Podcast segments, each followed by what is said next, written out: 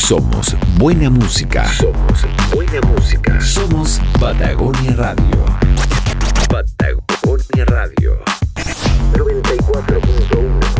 94.1. Patagonia Radio Televisión presenta Salud en primera línea, un espacio que destaca al personal de salud que ha vivido en primera persona el combate a la pandemia del COVID-19, con la conducción de Cristian Hurtado. Este programa llega a sus hogares gracias al financiamiento del Fondo de Fomento de Medios de Comunicación Social del Gobierno de Chile y del Consejo Regional.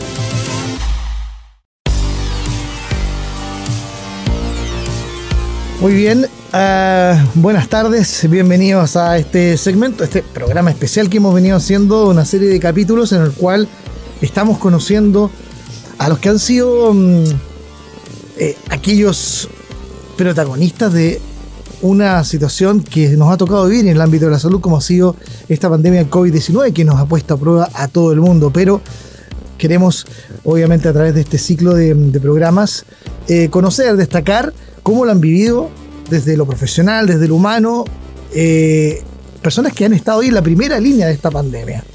Y hoy día tenemos a un eh, muy interesante invitado, tenemos a Osvaldo Gas, quien es el director médico de, corríjame si está bien, director médico de, de la clínica Andes Salud.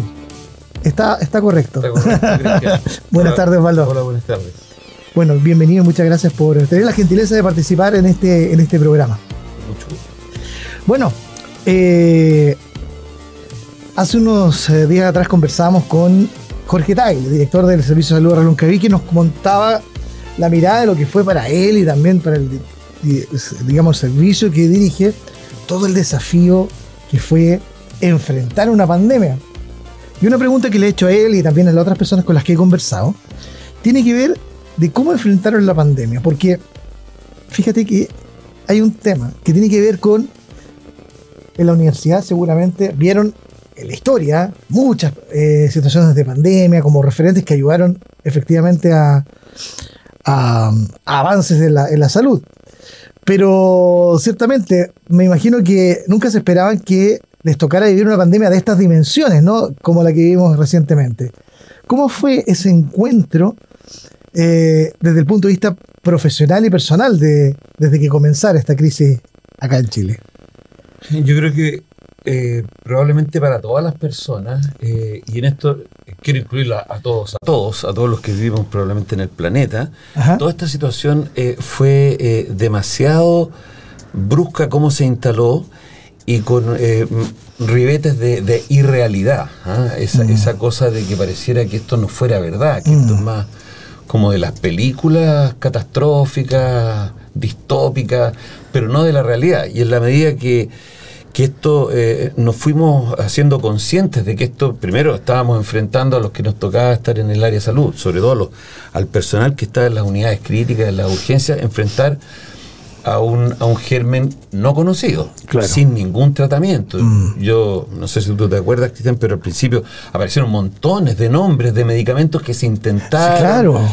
Eh, y, la gran mayoría de ellos, por no decir casi todos los que se mencionaron al principio, después ya no, ya no tuvieron ninguna importancia. Mm.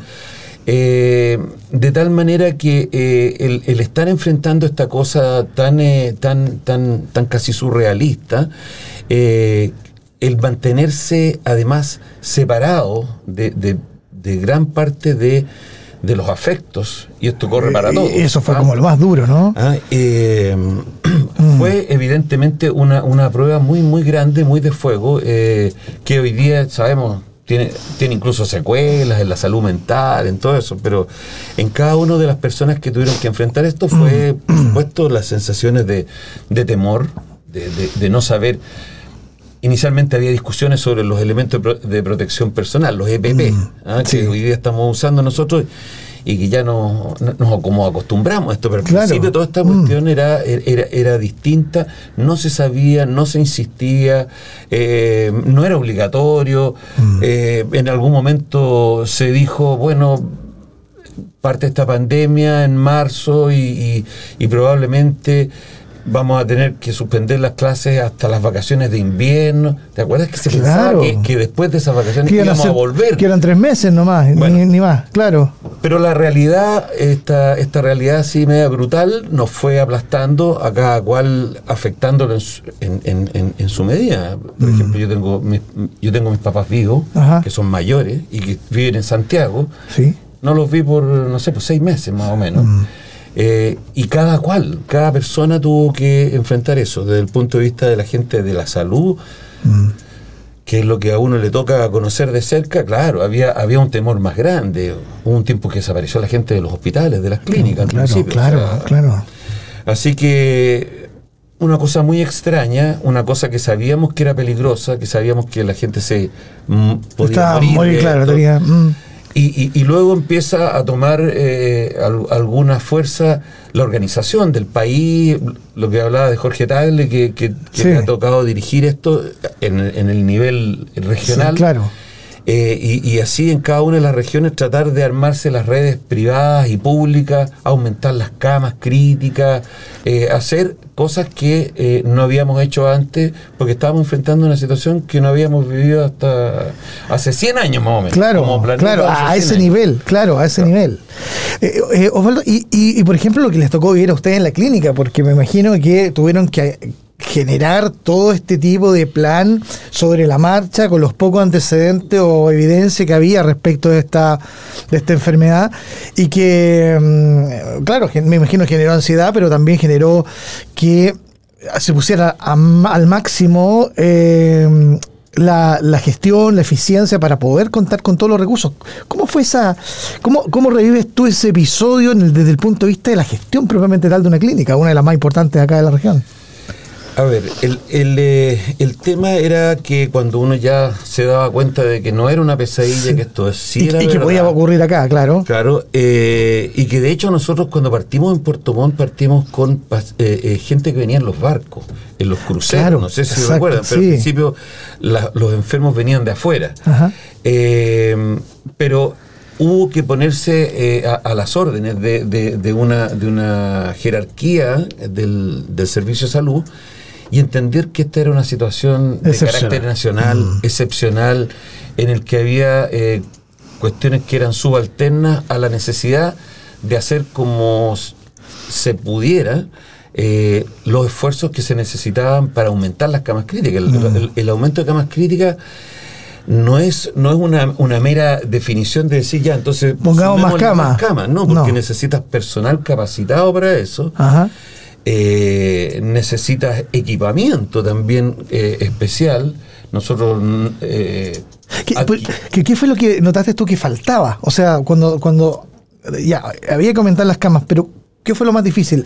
Eh, la, la parte mm, de elementos o, conseguir o armar los equipos? ¿Cómo, ¿Qué fue lo más difícil de esa etapa? A ver, yo te diría que en- en- hubo distintas etapas. Al principio, organizarse, planificar, desarrollar, ver qué es lo que hay que adquirir, porque, por ejemplo, con, eh, en lo que se refiere a equipos de ventilación mecánica Ajá. o equipos de las cánulas nasales de alto flujo, que, son, que hicieron no su debut ahora, pero sí que se destacaron por su eficiencia, Ajá. tuvimos que hacer ese tipo de, de- de inversiones, de, de ponerse al nivel de lo que se necesitaba en ese momento.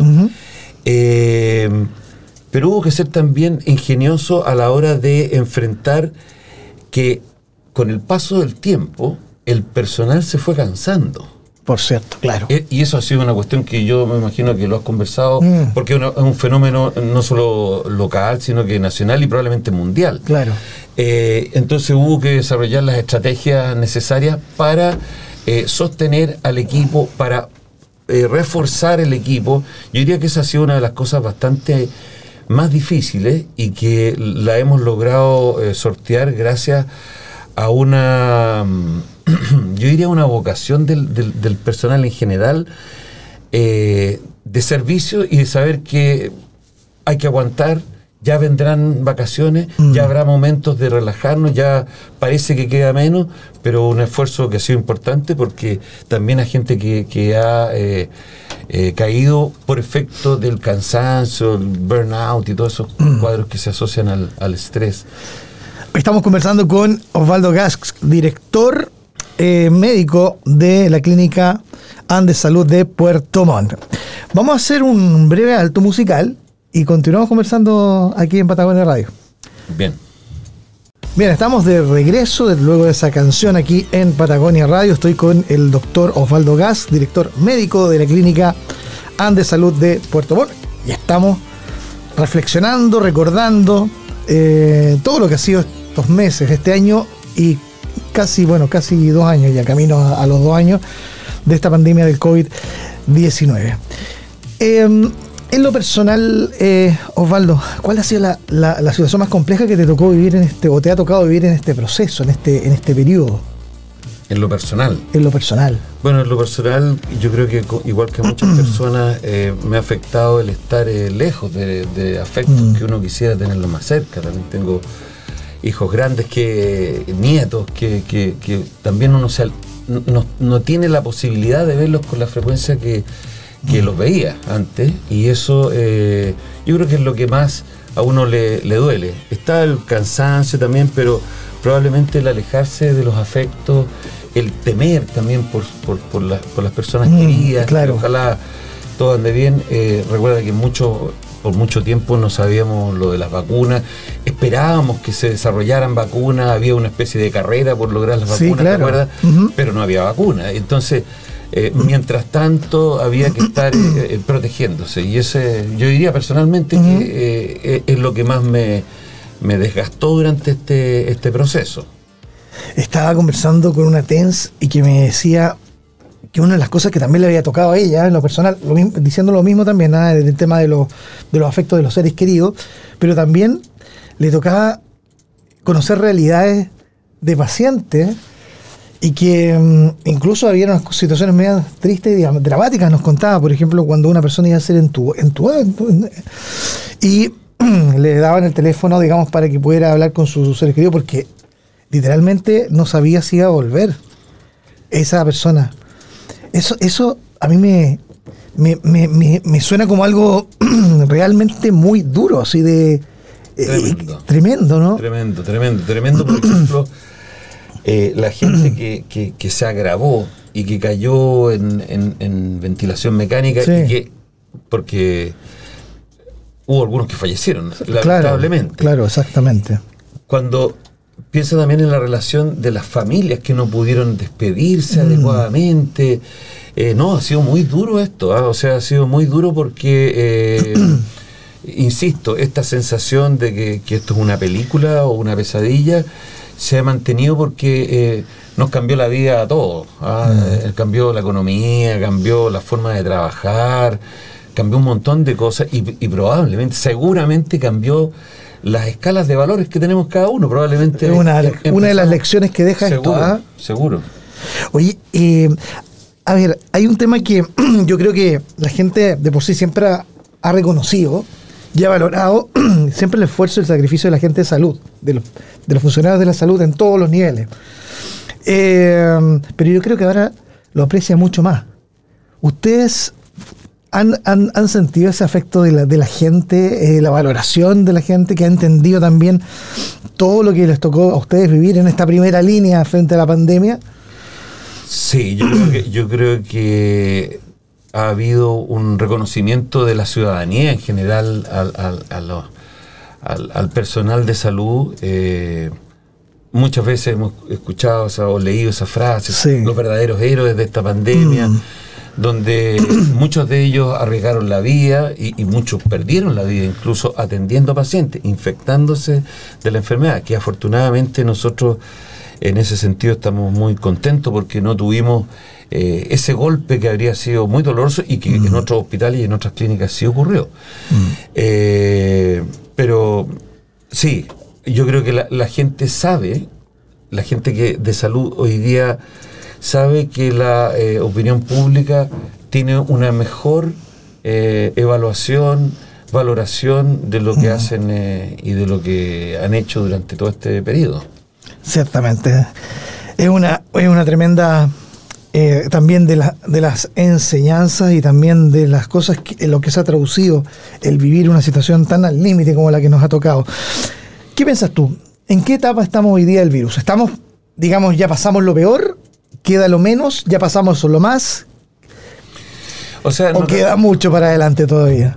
O sea, yo creo que esta era una, una situación que si se, se simplificaba mucho el tema, Ajá. sabíamos que teóricamente, habiendo vacuna, el, el, eh, cambiaban las cosas, cambiaban las cosas. Eh, y efectivamente, cuando Chile que ha alcanzado más de un 80% de, de nivel de vacunación, por lo menos en los grupos objetivos, Sí. que hoy día ya se están vacunando los niños, eh, y que nos damos cuenta en las unidades. Hoy día, por ejemplo, en la clínica no tenemos pacientes COVID, pero hasta hace poco eh, tuvimos algunos, pero eran unos pacientes extranjeros. Hoy día, en general, los pacientes que se están enfermando son los pacientes no vacunados, son las personas no vacunadas. Así que si es que hay una, una nueva ola, eh, que pudiera ocurrir en el verano, cuando la gente se junta más, cuando se acerca más, va a ser una ola probablemente de personas no vacunadas. Ya.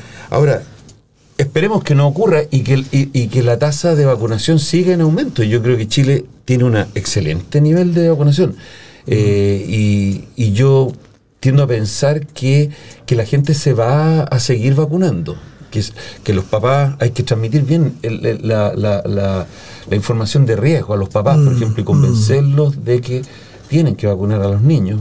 Eh, y en el futuro, bueno, el futuro nadie sabe, pero da la impresión que ya este virus se, se- está acomodando como un virus en- endémico. ¿ah? Endémico, Como- o sea que se llegó para quedarse. como, como, como los otros virus respiratorios que, que- que todos los años aparecen en el invierno, los respiratorios sinciciales, las influencias. Y eh, es muy probable que tengamos que adoptar la, la vacuna diaria o cada cierto tiempo de manera Permanente. permanente, o lo, lo que se entiende por permanente. Pero, Claro, claro. pero yo diría que estamos en una, en una buena etapa de la, de la pandemia. Estamos en los mejores, hace mucho tiempo que no habían... eh, Este tipo de indicadores, claro. Estas, estas Claro. cifras. Así que eh, yo soy optimista, yo creo que, que- que- que vamos a estar mejor. Puede que haya algunos eh, aumentos en el, en el verano, a lo mejor la tasa de vacunación sigue creciendo y, y tampoco ocurre eso. Y vamos a tener que acostumbrarnos a vivir con el virus y a, protegernos y a hacer las cosas de una manera especial para estar protegidos. Así es. Eh, doctor Osvaldo Gask, director médico de la clínica eh, Andes Salud. Ya estamos terminando nuestra conversación, pero quisiera pedir, pedirte un, un mensaje, pero un mensaje dirigido a tus colegas de la salud, dirigido a quienes quieran estudiar, por ejemplo, esta disciplina, que, porque una de las cosas que notamos es que necesitamos más profesionales del área de la salud. Es una necesidad de un país que también está creciendo en población, es una, necesidad de nuestro país. Eh, ¿Qué mensaje le darías a todos quienes han estado en esta, en esta situación y a aquellos que están escuchando y quizás están despertando una vocación por la salud? Quizás el llamado es, a ver, en, esta pandemia se ha puesto a prueba esta, esto de la vocación de, de servir al prójimo. En realidad, cuando uno piensa que eh, los temas de salud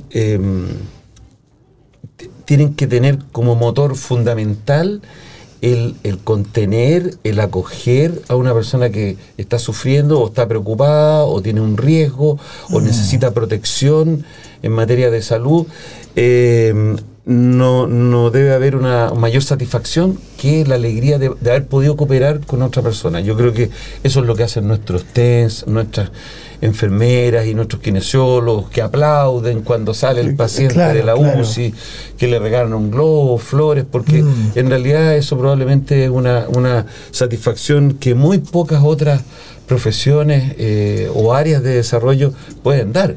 Sí, Eh, yo sí. creo que la necesidad de personal eh, de salud eh, está en aumento, la población está envejeciendo, estamos Mm. cada vez más viejos.